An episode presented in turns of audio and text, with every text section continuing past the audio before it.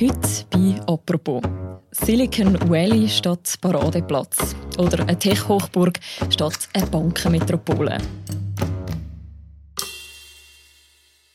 Nach Google, Amazon, Microsoft oder Facebook eröffnet jetzt auch Zalando ein Büro in Zürich. Was zieht alle die Silicon Valley Firmen dahin? Und was macht das mit der Stadt, wo lang die Finanzbranche diejenige war, die den Ton angegeben hat? Über das reden wir heute im Podcast «Apropos». Mein Name ist Mirja Gabatuller und mir gegenüber steht Martin Sturzenegger. Er ist Redakteur im Zürich-Ressort vom Tagi. Hallo Martin. Hallo Mirja. Martin, Zalando zieht ja jetzt neuerdings nach Zürich und zwar zoberst in Prime Tower. Das ist so das markante grüne Hochhaus, das man gerade sieht vom Zug aus, wenn man auf Zürich kommt. Das ragt so ein bisschen über alles raus. Das hat schon ein bisschen Symbolkraft, oder?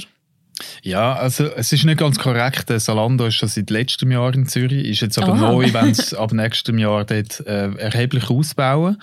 Und sie haben da dafür den Prime Tower gewählt. Das ist ja schon so ein bisschen das Zürcher Herrschaftsschloss, oder? Man schaut mhm. ein bisschen von oben ab dort. Es ist auch äh, tatsächlich, wer dort eingemietet ist, das ist so, so ein bisschen die Elite, Wirtschaftselite. Das sind Anwaltskanzleien, Privatbanken und jetzt eben neu auch Digitalkonzerne. Also nicht ganz neu, es ist noch Oracle dort drin, das ist auch ein Digitalkonzern. Und das sind ja auch sehr hohe Mieten, die man dort zahlt. Es ist nicht allzu transparent, aber es hat mal den Fall gegeben von einem Restaurant, wo sie ein Restaurant gesucht haben dort, äh, und äh, die Mietpreise wären dort eine Million pro Jahr gewesen. Das war noch vor der Finanzkrise. Gewesen. Nachher ist es, glaube ich, ein bisschen runtergegangen, aber äh, inzwischen, wie sich ja alles erholt hat, hat sich auch das wahrscheinlich wieder auf dem Level eingependelt. Also Zalando lässt sich das in dem Fall ein bisschen etwas kosten, das neue Büro. Was haben Sie denn vor? Also was werden Mitarbeiterinnen und Mitarbeiter von Ihnen in diesem neuen Büro machen? Also heute sind es 35 Mitarbeiter, das werden etwa 150 so Programmierer und Entwickler werden dann dort arbeiten. Und die arbeiten an einer digitalen Umkleidekabine. Da mhm. erhofft sich Salando, glaube ich, enorm viel, so wie es tönt. Also einerseits hat man ja das Problem mit den Rücksendungen und sie hoffen, dass man dann auch die kann erheblich reduzieren kann. Wenn man da so einen Avatar vor sich hat. Wenn man jetzt dort einkauft, dann sieht man sich selber als so ein Avatar. Und dann sie das so entwickeln, dass das 2023, glaube ich, marktreif ist. Und wieso haben Sie sich gerade Zürich als Standort ausgesucht? Ja, also einerseits hat sich angeboten, weil die Software, die sie haben, die ist eigentlich schon so ein bisschen vorentwickelt. Das hat das ETH-Spin-off äh, namens Vision AG hat das entwickelt. Und Salando hat das, das Startup aufgekauft letztes Jahr. Man weiß aber nicht zu welchem Preis. Und zusammen wird man das jetzt am Standort Zürich wird man das jetzt vorantreiben. Und ein weiterer Standortvorteil, sagen sie jetzt auch, ist die ETH, dass man äh, so viel sie müssen ja enorm viele neue Leute haben, dass, dass sie das Geschäft machen können. Und da braucht sie, sagen sie, talentierte ETH-Leute, also IT-Leute. Mhm.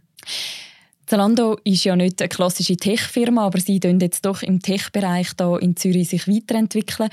Und es gibt ja ganz viele andere Tech-Firmen, die bereits auf Zürich gezogen sind oder da ihre Büros jetzt gerade ausgebaut haben. Wer ist alles schon da und mit wie vielen Mitarbeiterinnen und Mitarbeitern? Also Salando ist nicht einmal mehr das neueste Beispiel. Jetzt ist gerade Facebook hat bekannt gegeben, dass also die sind auch schon länger da, aber die werden auch äh, verdoppeln ihre Belegschaft. Die sind dort in der Nähe vom Sil City angesiedelt, also in einem anonymen Bau, wo man überhaupt nicht sieht, wer dort drin ist. Mhm. Dann ganz am Anfang war schon mal IBM, 1956 sind die schon nach Zürich gezogen und haben da Forschungslabor gehabt, wo sie wahrscheinlich die ersten Computer entwickelt haben irgendwie. Und, aber so wirklich angefangen mit dem Silicon Valley Touch hat es eigentlich mit Google. Ab 2004 haben die am Limage ein Büro bezogen mit zwei Personen.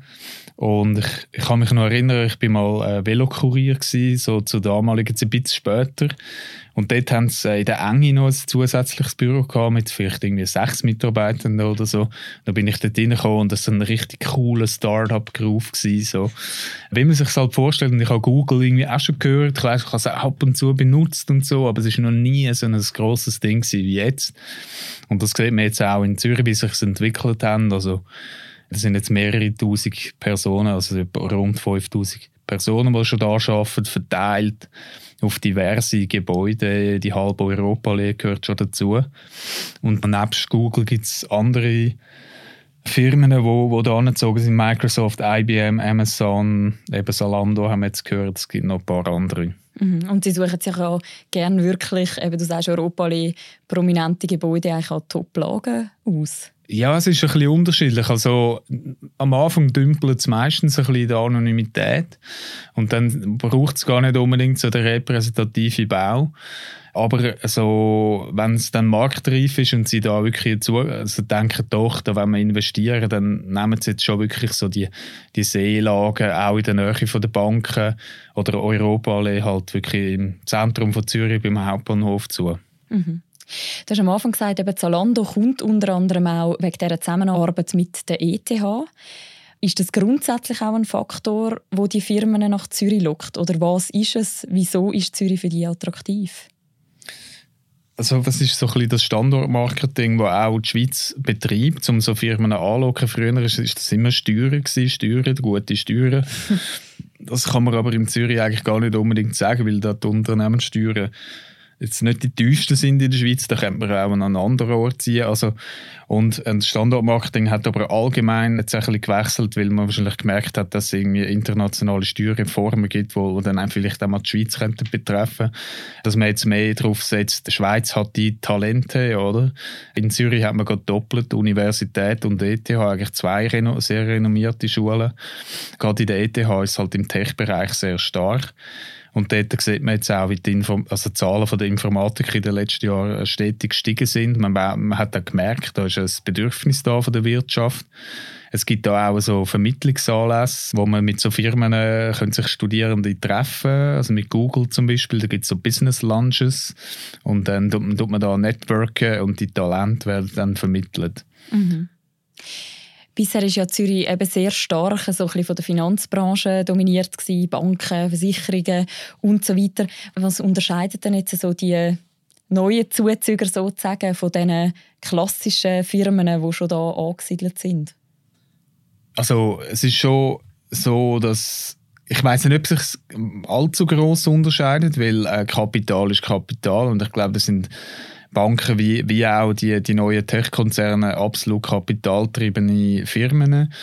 Und von dem her, glaube ich, unterscheidet sich gar nicht groß. Aber es ist vielleicht schon so, dass es nochmal ein Stück internationaler wird mit so Konzernen. Jetzt kann man auch so ein bisschen an den, den Google-Mitarbeitenden feststellen, wo wir mal herausgefunden haben, dass da wirklich irgendwie äh, fast 100 Nationen dort arbeiten. Und das ist schon recht eindrücklich, dass auch eher so ein bisschen jüngere Mitarbeitende dort sind. Äh, die in den Banken sind sicher teilweise auch jung, aber auch so ein etabliert, oder? Und so das jüngere Publikum hat dann vielleicht auch andere Bedürfnisse, wo auch die Stadt wieder ein bisschen jünger und diverser macht. Die Stadt sieht sicher ein bisschen internationaler aus, wenn jetzt da tausende Programmierer aus aller Welt jetzt da durch die Gasse laufen. Mhm, also wird das tatsächlich auch so ein bisschen im Stadtbild dann sich wahrscheinlich zeigen. Mhm.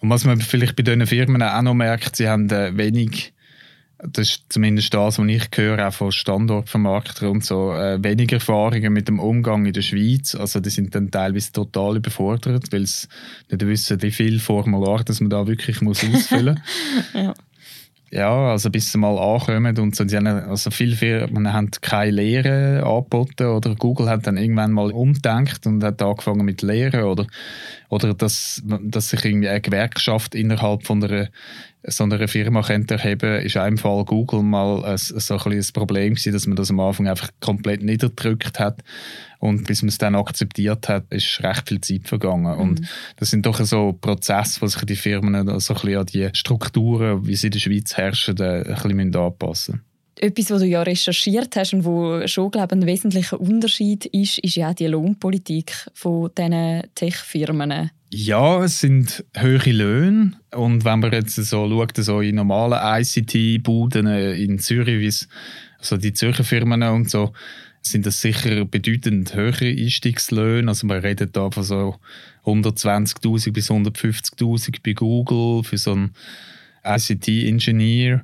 Also das ist schon recht hoch. Mir hat einer erzählt, der selber das ICT-Unternehmen hat, dass er etwa 100'000 kann zahlen was eigentlich auch schon recht hoch ist als Einstiegslohn. Mhm. Und das ist schon so, so ein bisschen, ich habe gehört, dass so ein bisschen Silicon Valley Wind jetzt da durch, durch Zürich weht.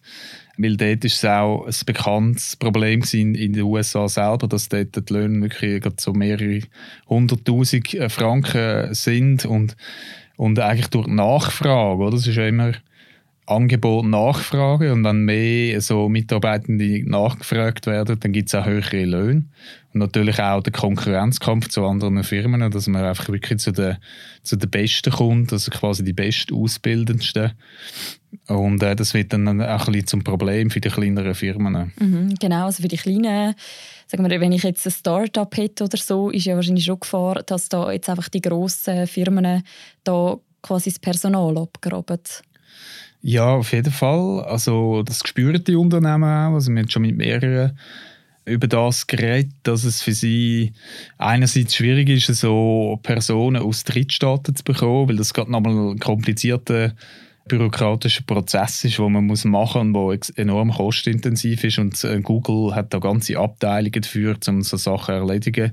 Und so eine kleine Firma muss dann irgendwie eine Mannswoche oder eine Frauwoche in das investieren. Und nachher kommen sie am Schluss nicht über, weil es nicht genug höheren Lohn zahlen. Also da gibt es halt auch so Vorgaben in Zürich, die in der Politik mal müssten überdenkt werden. Und natürlich mit den Löhnen einfach nicht können mithalten. Das ist sicher ein Problem für die Firmen, dass sie dann halt auf die Fachhochschüler zurückgreifen und nicht mehr auf die ETH-Abgängerin. Mhm. Du hast ja vorher schon Facebook erwähnt. Facebook hat ja gerade diese Woche angekündigt, dass sie das Projekt Metaverse starten. Das ist eine Art, ganz kurz gesagt, eine begehbare Form vom Internet, was sie sich da vorstellen. Und sie haben angekündigt, dass sie 10'000 Stellen in der EU schaffen für das. Weiss man da schon etwas, ob das auch in Zürich sich wird zeigen? Also ob da quasi auch Mitarbeiterinnen und Mitarbeiter von Facebook nach Zürich kommen zusätzlich? Ja, ich habe das natürlich nachgefragt und dann hat es geheißen, dass eigentlich die Schweiz nicht involviert ist, also nicht unbedingt von dem Projekt profitieren kann. Allerdings, wenn man so ein bisschen schaut, was die von Facebook da in Zürich machen, dann ist es genau das. Dann ist so, Virtual 3D mit so 3D-Brillen entwickeln, wo man dann wirklich so durch, durch die Gegend laufen und alles in 3D sieht. Also, ja, ganz verrückte Geschichten und das verknüpft sich eigentlich schon gut mit dem mit dem riesen Projekt, das da angekündigt worden ist. Mhm. Also ich, ich denke, da gibt es sicher einen Zusammenhang, aber ob jetzt da gerade 10'000 äh, in die Schweiz kommen, das glaube ich nicht. Ich glaube, da hat man äh, auch noch andere Standorte in Europa, die sich würden anbieten Es ist ja nicht so, dass Zürich der einzige Tech-Hub europaweit ist. Er ist einfach jetzt recht schnell gewachsen. Und es gibt aber natürlich auch noch andere Städte wie Berlin, London, Tel Aviv ist interessant, Amsterdam. Das sind alles auch interessante Standorte für diese Firmen. Wenn ich jetzt so die anderen Städte nehmen höre, dann denke ich, Zürich ist ja am Ende doch irgendwie eine kleine Stadt, jetzt auch im europäischen Vergleich nur schon. Kann man denn Zürich überhaupt zu so etwas wie einem Silicon Valley sozusagen von der Schweiz machen? Also ich weiß nicht, ob Silicon Valley, ich glaube, das eins zu eins zu übermünzen wäre erstens nicht möglich und zweitens gar nicht erstrebenswert, weil es dort auch mit diesen Lohnexzessen und alles und ist ja nicht alles nur positiv, was man aus dem Silicon Valley hört. Und ich glaube, es wäre auch nicht möglich. Ich glaube, so eine gewisse Diversität wird in Zürich immer stattfinden. Auch Banken werden nicht ganz verschwinden. Zürich hat sicher eine gute Anziehungskraft, jetzt eben halt mit dem Standort von der Hochschule. Das ist wirklich nicht einfach so dahingeschwätzt. Ich glaube, das ist wirklich ein wichtiger Grund für die Firmen. Und es ist sehr sicher, oder? Man muss nicht irgendwie mit irgendwelchen schlimmeren Konflikten rechnen. Es ist eine attraktive Stadt, auch für die Mitarbeitenden. Das ist natürlich ein wichtiges Kriterium, gerade bei so jungen Silicon Valley-Leuten, oder? Dass die wollen, äh, vielleicht auch in der Stadt leben und, entsprechend auch das Kapital, die höheren Löhne, die sie verdienen, wieder einen Teil können in die Infrastruktur von Zürich investieren ich glaube schon, dass Zürich attraktiv ist, aus vielen Gründen. Aber es wird jetzt das Silicon Valley werden mhm. in, in ganz Europa, denke mhm. ich nicht. Es gibt ja eben so ein die zwei Bilder von Zürich. Das eine ist so ein die Bankenstadt Zürich und das andere ist eben jetzt das, was du gesagt hast, der Tech-Hub Zürich. Wenn wir jetzt mal so zehn Jahre in die Zukunft schauen, was denkst du, welcher Teil wird schlussendlich der sein, wo man Zürich am meisten damit in Verbindung bringt? Ja, also ich habe mit, mit einem Unternehmer geredet, der wirklich sehr erfahren ist, in Zürich schon mehrere Unternehmen gegründet hat und er ist auch im ICT-Bereich und er sagt, also im Moment äh, fände die große Transformation statt von der Banken in, in eine, in eine Tech-Stadt sozusagen. Aber ich bin jetzt zu wenig Bankexperte, um zu sagen, ob Banken ihr Geschäftsmodell noch länger gültig ist. Aber ich glaube, die wird schon noch ein paar Jahre gehen und das wird sicher so ein bisschen parallel existieren. Aber wenn man so den Trend anschaut, ja, dann ist es wahrscheinlich so ein bisschen hin zu noch mehr international, zu Tech-Bereich, ICT-Bereich wird wichtiger, auch für die Gesellschaft wahrscheinlich immer noch größer und noch wichtiger.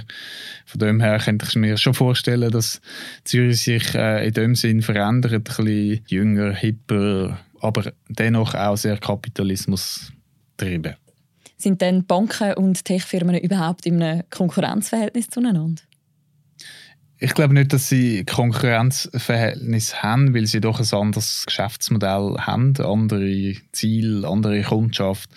Aber ich glaube, es, es kann schon sein, oder, dass jetzt da so eine gewisse Verdrängung könnte stattfinden, aber das ist noch sehr in Zukunft denkt.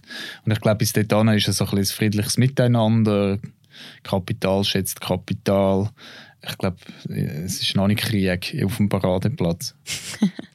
Gut, danke vielmals Martin für das Gespräch. Bitte schön. Das war es, eine weitere Folge von «Apropos», einem täglichen Podcast vom «Tagesanzeiger» und von der Redaktion Tamedia. Der Podcast wird moderiert von mir, der Mirja Gabatuller, im Wechsel mit dem Philipp Loser. Und Gastmoderatorinnen sind Laura Bachmann und Annik Hosmann. Und produziert wird der Podcast ebenfalls von der Laura Bachmann und der Vivien Kuster. Die nächste Folge von uns gibt es am Montag wieder. Bis dann, macht's gut. Ciao miteinander.